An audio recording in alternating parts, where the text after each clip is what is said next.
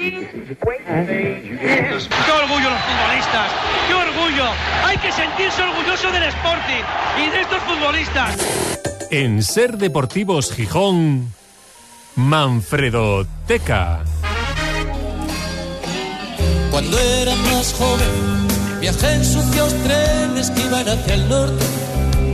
Bueno, antes de entrar en materia, en el tema de la sección de hoy propiamente dicho, ayer anunciaba el Sporting por fin, desde 2019, ¿no? Se hacía el reconocimiento a la memoria y a la fidelidad rojiblanca. El martes 18 de abril Manfredo, se entregan por fin las insignias de oro de la entidad acumuladas de todos estos años en los que no se ha hecho ese, ese evento. Claro, y la noticia tiene que ir en esta sección porque son 170 abonados del Sporting que forman parte de la historia del club con letras de oro como va a certificar esa insignia que van a recibir. Es una deuda pendiente de hace cuatro temporadas, como acabas de comentar, que sol, salda ahora el grupo Orlegui. Venía del Consejo de Administración anterior. Evidentemente no se pudieron entregar las insignias de oro a los ejercicios 19-20 y 20-21 por las restricciones de la pandemia. Primero porque no se puede hacer nada y luego porque se había limitaciones de, de aforo, pero la pasada Liga 21-22 sí se pudo hacer y no se hizo. Le quedó el asunto pendiente al grupo Orlegui y ahora tiene que añadir lógicamente a los abonados de, de esta temporada 2022-2023 que cumplen 50 años ininterrumpidos pagando el recibo del Sporting. Un reconocimiento que evidentemente distingue la fidelidad y el amor a los colores. Como decimos, son 170 oyentes de Ser Gijón que cuando hablamos de la historia del Sporting saben perfectamente lo que estamos contando porque en muchos casos lo vivieron. Por supuesto, y que recordarán esto de lo que vamos a hablar hoy, que bueno, viene en relación también con la sección de la semana pasada. El miércoles hablábamos de los curiosos relevos en el banquillo del Sporting entre dos grandes nombres propios de la historia del Sporting, como Vicente Miera y José Manuel Díaz Novoa, y viceversa, a finales de los 70 y principios de los 80. Y hoy además va a estar aquí uno de los protagonistas. Sí, además que es un caso que prácticamente en el fútbol moderno es imposible que se vuelva a repetir, no digo en el Sporting, sino en ningún club del fútbol profesional. Eh, ponemos al día a quienes no nos escucharon hace una semana, nada, son cuatro líneas, recordando que José Manuel Díaz Novoa, eh, que estaba entrenador del filial, sustituye a Vicente Mira al final de la temporada 1978-1979, después de que el Sporting se proclamase subcampeón de liga en primera división.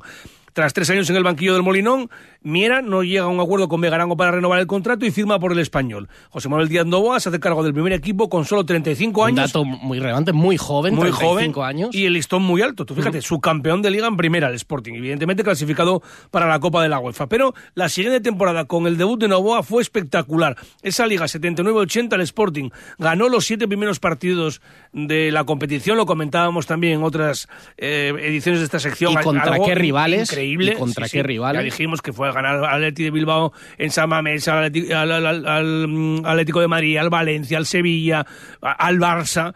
Eh, enseguida lo comentamos también este, este último partido con el, con el propio invitado. Y, bueno, Sporting acaba tercero. O sea, fue un éxito enorme también. Cierto que es que lejos del Real Madrid y de la Real Sociedad, pero un tercer puesto en primera división, imagínate lo que era, ¿no? La felicidad no fue completa, como comentamos también, por mm, caer eliminados en las semifinales de la Copa del Rey frente al Castilla, al final del Real Madrid.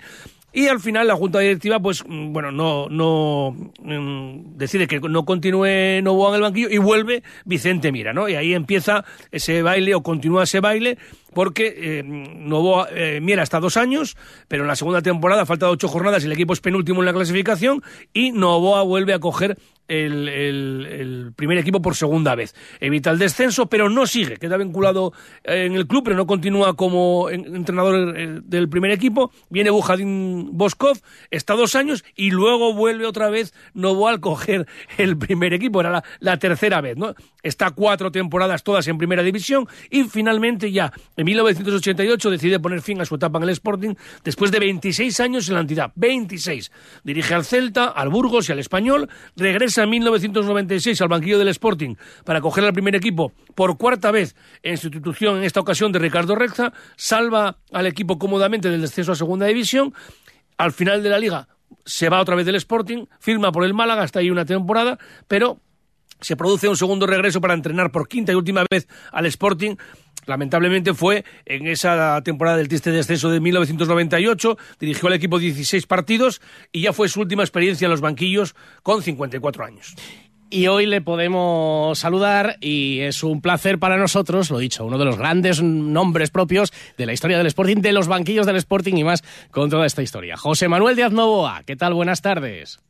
Hola, buenas tardes. no sé si me falta algún dato relevante. Hombre, no, no, he dicho el número de partidos, que fueron 282 con el primer equipo, casi nada. ¿eh? Estamos recordando, se te habrán venido, hombre, ya lo sabes, pero se te habrán venido algunos recuerdos a la cabeza de, de todas esas etapas, ¿no? De los momentos dulces, que hubo muchos, y bueno, y de alguno amargo también. Sí, bueno, sobre todo el, el final, ¿no? Hmm. la última etapa. Recuerdo que, que, yo estaba como director deportivo que había firmado, pero claro, el Sporting no había ganado ningún partido, ya iban 15, 16, 17, casi ya al final de la primera vuelta.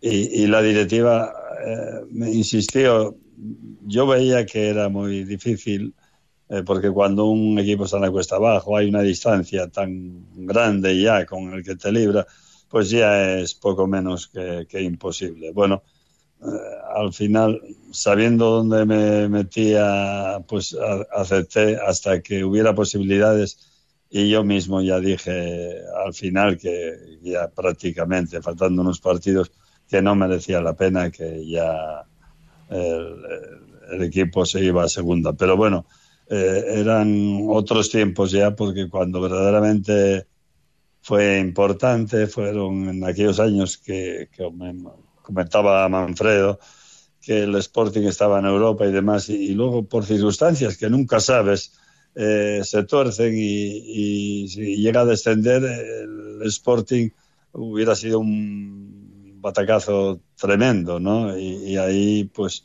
fueron momentos claves que eh, el hecho de, continuar en, en, primera nos salvó de situaciones eh, económicas o deportivas imprevisibles en aquel momento. Claro, porque si el Sporting baja en 1982 seguiría siendo aquel equipo ascensor, sin embargo acaba posteriormente enlazando 21 temporadas consecutivas en primera división. Como esta sección, Mister, es de historia del Sporting, claro, eh, no, eh, Novoa jugó, jugó en el Sporting, además entre 1962 y 1967, cinco años, muy joven, te fuiste al Celta con 23 años, pero yo no sé más cómo era Novoa como futbolista. Cuéntanoslo un poco.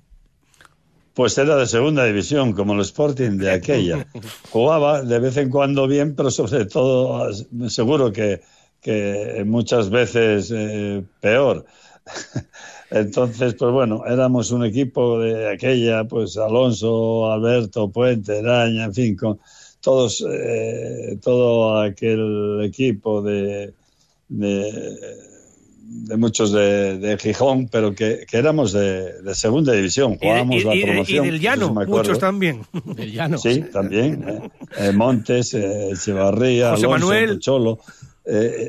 José Manuel vino fue posteriormente. Y entonces, pues bueno, era un equipo de mucha gente de, de Gijón, pero que éramos de segunda y a veces jugábamos la promoción de ascenso a primera, pero no alcanzó el nivel que luego posteriormente ya en el año 78, a partir de ahí tuvo la mejor época de, la historia. ¿Y, Novoa qué era como interior? ¿Un duro fajador o un fino estilista? Yo creo que era más bien atacante, jugaba a veces delantero centro, de, aquella eran interiores o delanteros. Y, bueno, por ahí me movía en puestos de, de ataque. De vez en cuando me equivocaba y hacía algún gol. ¿Hubiera sido titular Novoa con Novoa de entrenador? No, en el Sporting que yo dirigí en eh, la primera vez, ya mm. años 79, 80, 84, 88, no. Bueno, muchas veces. sí, sí, contundente. Muchas veces recordamos y citamos Además, siempre decimos en esta emisora que las comparaciones son odiosas, que no se pueden eh, comparar eh, faves con, manzanas, no. se pueden comparar, cada cosa en su contexto, en su etapa y en su categoría. Y cuando a veces salen récords en esta etapa en segunda división, muchas veces sale el Sporting de Novoa con aquellos récords eh, tremendos que tiene unos cuantos Novoa en, el banquillo. Bueno, para empezar, esto haber cogido el, equipo cinco veces, cinco etapas diferentes, ya es un récord en sí mismo. Y luego recordamos aquellas siete victorias hablamos de esa última etapa, pero el mejor momento, Manolo, sería aquella Liga 79-80, aquellos siete primeros partidos. el debut. Sí. Eh, en el debut y, ganando a aquellos rivales. Sí, Sí, hombre, porque es el, el debut de, de, un hombre joven que yo venía de, del filial, habíamos había conseguido dos ascensos en cinco años y, y claro, eh, es joven y el, no sé, el nivel del Sporting en aquel momento con Vicente Miera, yo era segundo de él, pues eh, era un equipo en el cual disputaba el título al Madrid o al Barcelona. Entonces, bueno, pues, eh, ¿qué quieres que te diga? Son momentos eh, eh, difíciles y que, bueno, afortunadamente luego empezó a salir bien y, y sí, llevábamos siete partidos imbatidos. Yo me acuerdo el octavo partido fuera de casa que empatamos. En Almería. Y era, era sí, en Almería. Y entonces era la noticia que por primera vez eh, no gana el Sporting, ¿no? Bueno, eh, todavía sigue vigente, creo, porque nadie hombre, vamos. logró. Ah, yo, yo- Y- sí, hablaba antes David de las comparaciones. Yo es que eh, eh, supongo que nos escucharás a veces. Yo me pongo enfermo, enfermo, pero que o sea que me dan vueltas a la cabeza como la niña del, exor- del exorcista Los- cuando comparan primera con segunda. Es que no puedo con ello. Claro, O sea, no, es que efectivamente, vamos a ver. eh, y en segunda B, pues habrá otros Claro. equipos que estuvieron más tiempos. Y, y en tercera división, pues igual. man, eso- en cada momento es distinto. Y el trabajo del entrenador. uh, igual es mejor el, eh, el que queda el penúltimo que el que queda campeón. O sea que eh, lo que quiero decir que había muy buen equipo, un equipo trabajado, que había empezado Vicente Miera de- en la época de segunda y subimos a primera. Yo lo que hice fue eh, simplemente, como estaba con él de segundo entrenador, pues mantenimos, mantuvimos una, una línea coherente con todo el trabajo que se venía haciendo, pero bueno, había un grupo de, de- de jugadores eh, excelentes, ¿no? Auxiliares que tenías. conocía muchos. Auxiliares que tenías 10 o 12, como ahora, ¿no? Más o menos.